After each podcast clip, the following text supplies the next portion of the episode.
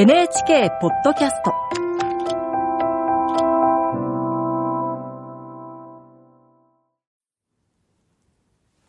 こんばんは。作家の高橋源一郎です。今週奈良県吉野郡十津川村にある玉木神社に行ってきました。十津川村は国内で最大の村。車で延々と山を上がっていきます。玉木神社は世界遺産紀伊山地の霊場と三景堂の一部で熊野三山の奥の院と呼ばれるところです。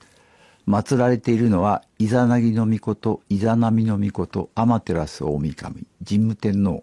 でもそれらの中央に鎮座するのは国の床たちの御事日本書紀で天地開闢の際最初に生まれた神とされています。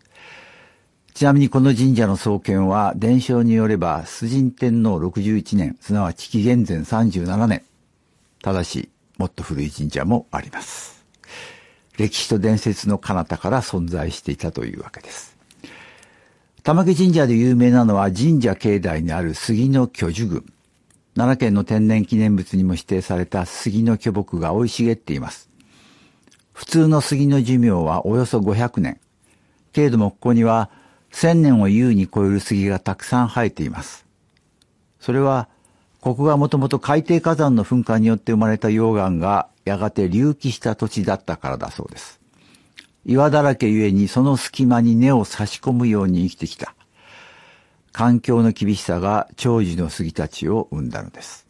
中でも異彩を放っているのは樹齢3000年とされる神代杉、神よと書くんですね。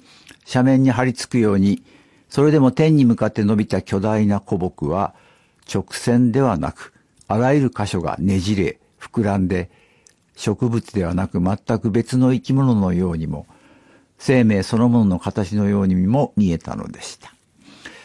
実は境内には玉木神社だけではなく、古来から地元で信仰されてきた稲荷神社や出雲大社も差別されることなく大切にされています。明治になって神仏分離される前まではお寺まであったのです。